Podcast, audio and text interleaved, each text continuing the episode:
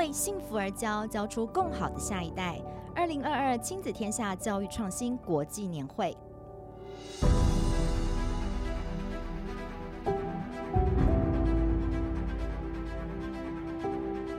大家好，我是亲子天下教育创新部的总主笔冰静孙。暑假过了一半了，大家都怎么安排全家或是小孩的暑假呢？亲子天下 Podcast 从今天开始之后，每隔周二就会推出教育创新国际年会的特别企划。希望一直以来支持我们的听众也可以继续收听。今天是特别企划的第一集。亲子天下教育创新国际年会是台湾举办的最久也最有规模的教育盛会。从二零一二年开始，我们在每一年的九月底就会举办这场盛会，到今天已经是第十一届了。二零二零年，即使全球笼罩在疫情之下，我们也照样举办，只是国外的讲者第一次是透过视讯直播参与。那去年是因为台湾的疫情。所以，我们的年会第一次延到十一月底举行，而且我们是采用虚实混成的方式。今年经过半年的准备，我们的年会呢将在九月二十三跟二十四号两天举行，以“为幸福而教 ”（Better Education, Better Generation） 为主轴，探讨经过疫情，全世界都强调 well-being，也就是幸福感，在台湾面对少子少子女化不可逆的这个现状之下，未来的人才和学习会有怎么样的样貌？以及科技元宇宙的推展之下，教育应该如何更重视轻师生的情绪，也就是 SEL，以及个别化、差异化的学习，才能教出追求幸福感，并且有更好能力的下一代。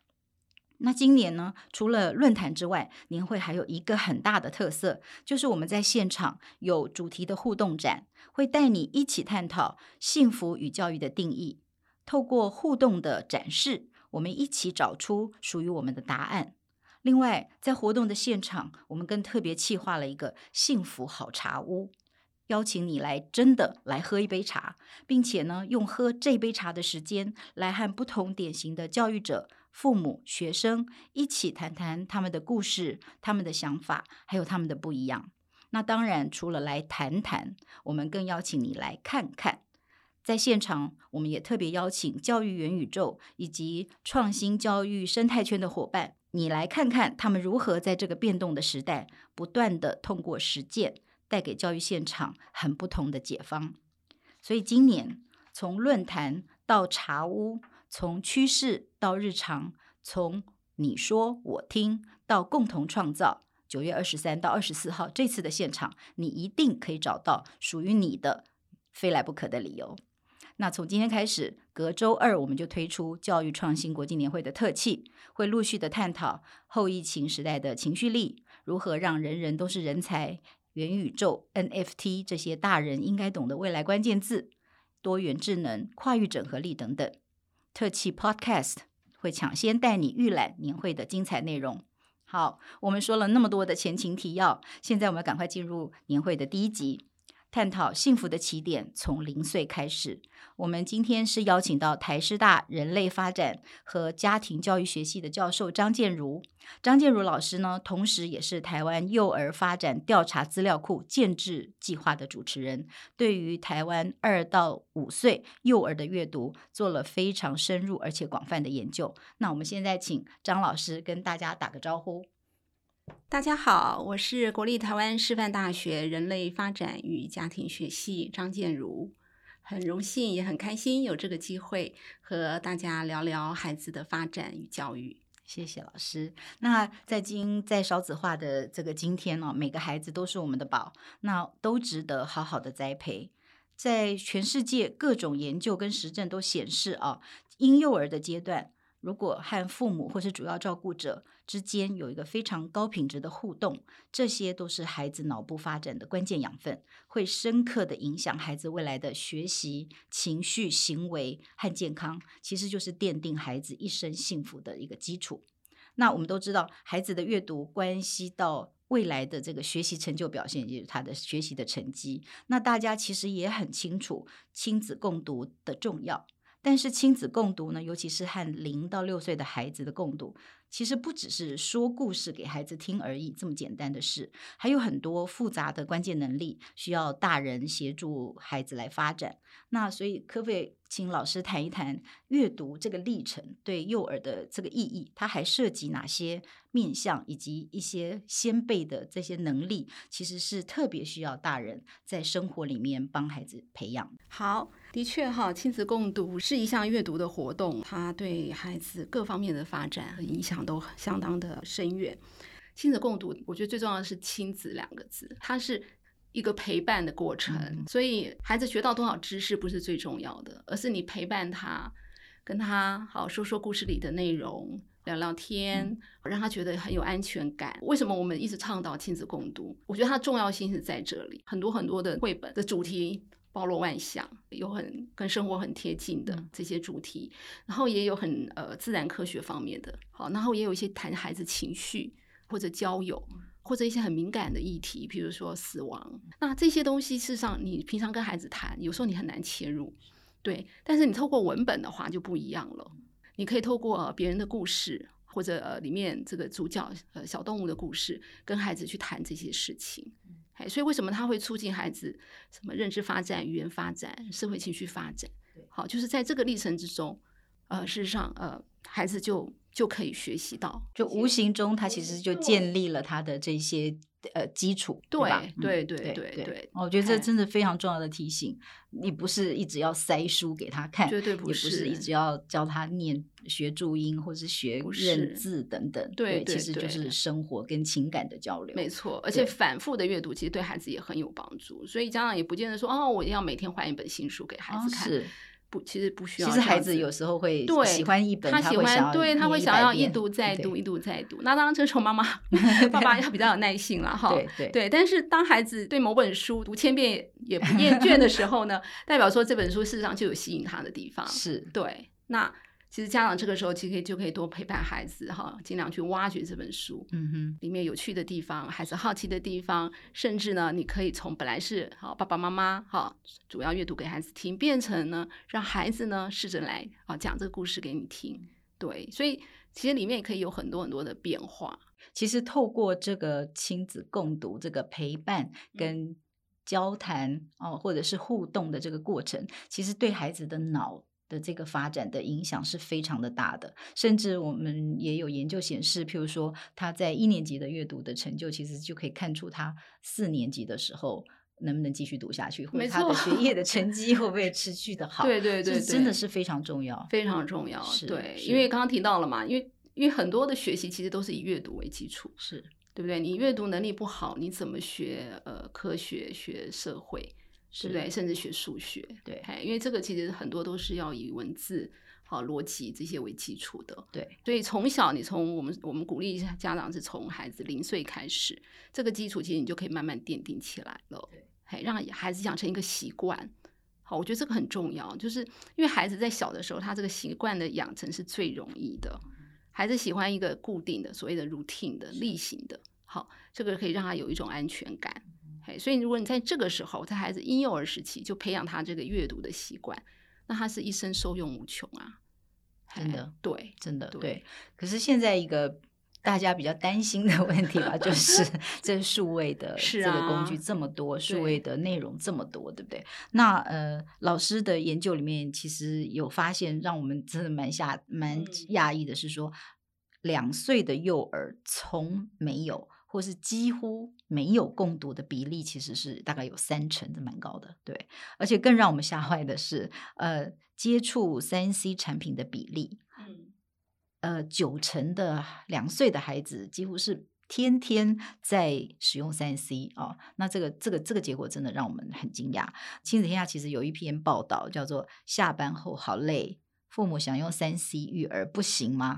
就这篇报道呢，从三月今年三月上线以来，每一次都持续有很高的流量，表示父母对这个题目很有感。其实父母知道可能不行，可是真的很累。对，那关于这样的现象，怎么样可以让年轻世代的父母啊，他可以用一个比较适合他自己也对孩子好的方式，有没有一个比较好的平衡的，或者是 诶比较贴心的？不是说绝对不能用，只是呢有几个建议。第一个就是时间上，好要有所限制。那因为我们的那个就是我们那个计划的发现是说，呃，时间如果使用过长，比如说超过一个小时的话，那样的孩子的发展呢是会。会比那个呃使用在一个小时以内的这样的孩子呢，呃来的弱一点。就是说那个时间的如果有所限制哈，因为卫福部的建议其实就是限制在一个小时以内。好，这是第一个。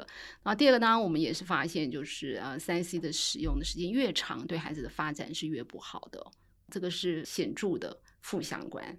所以这是各方面哦，哈、嗯，包括孩子语言认知啊、社会情绪的发展，都是呃显著的负相关。所以显著非常负相关，就是用使用时间越长，还对孩子的语言认知、社会情绪的发展就越不好。例子是，可以举一个例子吗？啊、例子啊，嗯，对，就是对他的语言发展或者是情绪是、呃、是有看到什么呃现象，让您可以做这个。判断哦，那个我们这个研究是透过问卷调查的方式来了解这个孩子发展的情况，嗯、还有在家里使用三 C 的情形。对，那我们会针对孩子的呃，比如说刚刚讲的语言认知、社会情绪跟身体动作呢，我们会呃问家长一些问题。如果以语言来讲的话，我们会问孩问家长说，孩子的语言理解啊、语言表达啦，或者读写萌发。好，读写萌发就像我刚刚提到的，呃，孩子能不能辨识，比如生活中的一些常见的文字啊，好。那个符号啊，这都是属于读写萌发。那我们发现，就是说，三 C 产品使用过多的这些孩子呢，他在这些发展的这个领域上面的这个表现呢，就会比较弱一点。呃，我觉得还蛮需要提醒家长的哈。但这不代表说我们就完全不能让孩子让孩子接触三 C。所以除了时间的提醒之外呢，我觉得那个品质很重要啦。因为三 C 的这个产品良莠不齐嘛，所以呢，呃，也建议家长呢要帮孩子做一些挑选。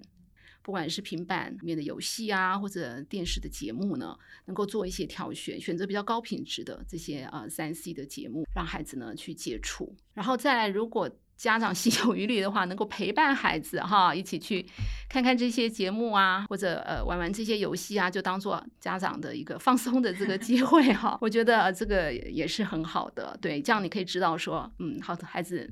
看了这些节目啊，呃，有什么反应？那家长也可以跟孩子聊一聊。不过呢，还是想要提醒家长，就是说不要让让三 C 变成变成保姆，变成全部，还不要取代了共读。对。然后我也想提醒家长，就说亲子共读这件事情，真的不要把它看得太严肃。它事实上也是一个让家长可以放松的时间。亲子共读时间也不是说要多长，因为其实孩子的那个我们讲的注意力这个是有限的。嘿，这个 attention span 是有限的，所以呢，嗯，尤其越小的孩子的时那个专注力啊，好，注意力的时间是越短的。所以呢，呃，你可以跟孩子，比如说每天在睡前的时候花个五分钟、十分钟，然后养成习惯，嘿。然后看一本孩子喜欢的书，那跟孩子聊一聊，对，那很多童书其实是很有趣的，对，像如果有机会接触的话，事实上你可以在这个童书里面，你说不定你自己也可以找到一些你没有办法解决的问题，说不定在这些童书里面可以给你有一些答案，对，所以。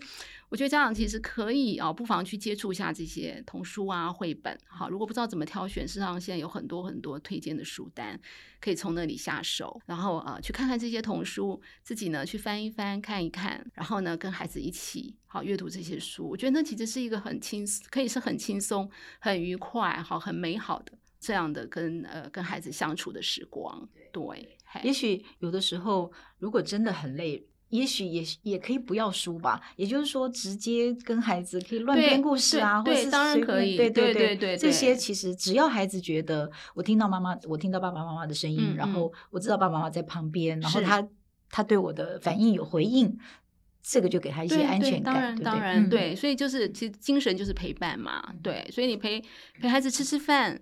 跟孩子聊聊天，跟孩子玩玩玩具，比如小朋友在学前的时候很喜欢扮演游戏，对不对？扮家家酒啊什么的 啊、哦，这个其实你就陪着孩子玩嘛。对我，我觉得家长可能呃可以学习放松啦，就是下了班，当然很多家事要做，可能会很紧张，好，但是有时候也可以想，呃，假设回家有三个小时好了，你可是不是腾出个哦三十分钟或者二十分钟、十分钟陪陪孩子？或者跟帮孩子洗澡的时候，也可以聊聊天啊。好像洗澡，我们也有那种洗澡的那种呃那种 很多书，对对，很多的书，对。所以其实就是就是有这个机会，你就是多跟孩子聊一聊嘛。嘿，因为其实童年就是其实是很短暂的，嘿。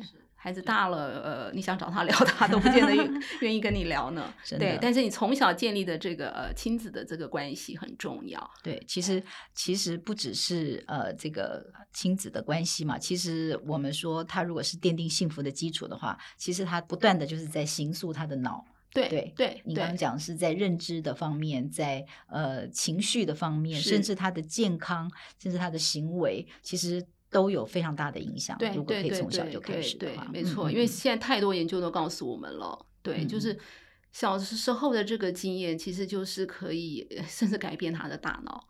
嗯，对，我们所谓的基因呢，只是一个蓝图而已，那个经历才是孩子经验才是更重要的。对对，对，所以其实这其实呃，给父母一个很好的提醒。你刚刚讲到说。跟孩子相处，其实就对父母是一个放松。其实我觉得这个非常棒啊！虽然我其实没有很一定要拿个什么严肃的书念给他听，其实就是一个放松。然后从孩子的角度，跟孩子一起玩也可以，一起做什么都可以吧。我觉得家长也可以聊聊自己的事啊，对不对？你可以跟孩子到六岁，对，也是可以，可以啊。比如说啊。然后妈妈今天在在办公室好生气，嗯，因为怎样怎样，嗯、对不对？对，好，你可以跟孩子聊聊这件事情，对，嘿。然后我觉得也可以让让孩子学习怎么爱父母、体贴父母，嗯，对。嗯、所以我们虽然现在讲说啊，以孩子为中心嘛，但是其实父母父母的健康也很，身心健康也很重要，没错，对不对？对，好，所以父母自己也要快乐，是，嘿，孩子。也能够感受，因为父孩子其实是很敏感的啊，家长的情绪，他他都他都能够感受得到，是。对，所以家长放松，其实那个嗯自己压力就不会那么大，是对对，嘿。这真的是很好的提醒，真的对，就是亲子的时光，不管在做什么，你真的是在孩子跟孩子一起的这个时光，每天每天一点点累积累积，到最后真的可以对孩子带来非常大的影响。像我们刚刚提到那个研呃，我们那个案那个计划呢，嗯、呃，我们其实，在三星那个部分也有一个发现，就是说，如果你在假日的时候。嘿，因为周间可能家长比较忙嘛，是他假日的时候，如果你多能够多花一点时间，比如陪孩子，好玩呃游戏啦，哈吃饭啦，哈聊聊天啦，或者共读，也可以消减这个三 C 对孩子发展的负面的影响。就是说，我们刚刚不是说啊，看到三 C 对孩子好，如果用太多，对孩子的发展不太好嘛？对。但是呢，如果你平常有让孩子啊用用三 C，好，但是你不要过度嘛。是我们是善用三 C，嘿。那你假日的时候呢？啊，你家长不用上班，比较多时间。那这个时候你多陪伴孩子，嗯、好，那这样子那个三 C 对孩子的负面影响呢，就可以呢，呃，稍微消减。对，可以消减一些。所以其实是也不用担心这么多，真的就是实体的这个互动跟陪伴，其实是。真的有好处，即使是数量不够，但是它其实可以消减三 C 的一些负面的影响。对对对对对，所以我觉得是善用三 C 啦，而不是说呃完全完全禁止用。那呃，在台湾啊，面对这个少子化、少子女化嘛，就是它就是一个不可逆的状况，孩子会越来越少。那老师，您觉得呃，要每一个台湾的孩子都有呃找到自己幸福的能力啊？老师，你觉得最关键的是在哪里？我想每个人对幸福的定义不太一样了哈。那我们如果是根据一些研究的发现呢，我觉得可以从三个方向来谈。第一个，孩子其实那个安全感很重要，所以我们我会比较建议家长给孩子一个呃健康安全的环境。那刚刚谈的共读，事实上就是刚刚讲嘛，就是你可以在一个很轻松愉悦的一个状况下，哈，抱着孩子每天共读，这就是一个建立他跟孩子安全依附的。一个很好的方式。那除了除了共读之外，刚刚提到的跟孩子聊聊天，知道他在想什么，心里有什么感受，那或者陪孩子吃吃饭，这其实也都是一个可以建立孩子好这个安全感的好一个方式。嘿，这是第一个。然后第二个，我是觉得，因为现在其实社会也很竞争，对，所以在这个社会上，其实有一些很关键的能力，呃，比如说像我们现在，嗯。可能有些家长也听过的，叫做那个执行功能，嗯，嘿有大前额叶，对对对，那那个现在其实在，在呃国内国外都呃一直有在倡导哈，就是要嗯培养孩子这个执行的功能，好，因为他这样才能够去适应现在社会上的一些规范，好，然后也能够很灵活的哈做一些嗯不同活动活动的转变。所以像这样的能能力呢，我觉得也可以啊，尽早的去培养孩子。然后第三个，我觉得还蛮重要，就是那个关系啦，就是那个其实刚刚也提到了这个概念，就是那个亲子的关系。嗯、那这个我也觉得是要从小奠定。嗯、你等孩子大了，事实上孩子有他自主性很强，是对他也不他他的世界就不再只有父母了。对，但是在孩子小的时候，他很多事情他其实都父母就是他的天嘛，嗯、对不对？好。那所以，如果你可以在孩子小的时候，他就建立跟孩子建立很稳定的这种亲子的关系，好，然后对孩子的需求能够有所回应，嗯、让孩子知道说他是被爱的，嗯，好，不管他呃遇到什么困难，都有一个支持他的力量。嗯、但是也不是说所有事都是爸爸妈妈会帮他解决，嗯、我们也会去培养孩子他自己去面对问题、解决问题的能力，好，或者现在我们在讲的那个呃所谓的 resilience。啊，中文翻译对，对耐挫力，对耐挫力、复原力，好，或者所谓的 grit 这种恒毅力，好，这个其实也是我们我们台湾或者我们呃华人讲的，对不对？这些毅力啊，对这个对。那现在其实，在西方现在也慢慢开看重这个部分了，嗯嗯对，因为人的成长不太可能永远一帆风顺，是对不对？大大小小都会遇到一些困难，嗯、对，那父母也不可能永远陪在他身边呀。在这个小的时候，我们可以怎么样去让孩子好去去面对挫折的时候，好还能够自己站起来？但是家长还是会做适当的一个鹰架，还给孩子一个支持的力量，是让他在这样的一个温暖、安全、支持的环境下成长。嗯，还那我觉得，我个人是觉得这样子应该就是。可以算是幸福了吧？嗯、对对对，所以谢谢老师。其实，呃，幸福的起点其实真的是从家里开始，从零岁就可以开始。呃，刚刚老师提到的，没有一个是跟他的认知能力有关的，其实都是安全的依附。哦，没有，执行功能事实上，执行功能是跟认知有关。对，跟认知啊、呃、那个是有关联的，对，但没有直接学科，不是学科，对对，不是学科，嗯、所以就是安全的依附感，然后有这个被爱的感觉，然后有这个，它可以培养出耐挫力，它可以培养出一些恒毅力，那到最后它可以发展出比较稳定的脑的前额叶的这个执行功能的这些能力，它就可以在学校里面，它就可以在团体当中就会比较顺利，那他也比较能够知道自己。是什么样的人，他要长成什么样的人？嗯，嗯对，没有错。对，那当然不是说知识啦，哈，那个呃，这方面就不重要啦。好、嗯，就是智力这个不是呃就不重要，也不是这样说了。但是我觉得幸福的关键，好像有的时候不是在于你功成名就嘛，对不对？是，对对。你可能有一个温暖的家，你难过的时候有一个有个避风港啊，对，这个时候你会感觉自己特别幸福。谢谢老师，谢谢老师的提醒。对，那今天就非常谢谢老师跟我们分享这些非常珍贵，而且我们有可能忽略的啊，这些小小小的地方，它其实就是每一个孩子幸福的开始。奠定孩子一生的幸福的基础。今天非常谢谢老师能够来到这个现场啊，那也谢谢今天大家的收听。大家喜欢今天的内容呢，也请在 Apple Podcast、Spotify 给我们五星级的赞。那亲子天下教育创新国际年会的网站呢，也会在这个节目的后面啊最下方有连结，欢迎有兴趣的老师跟家长预约报名。那我们下回见，谢谢老师，谢谢谢谢大家。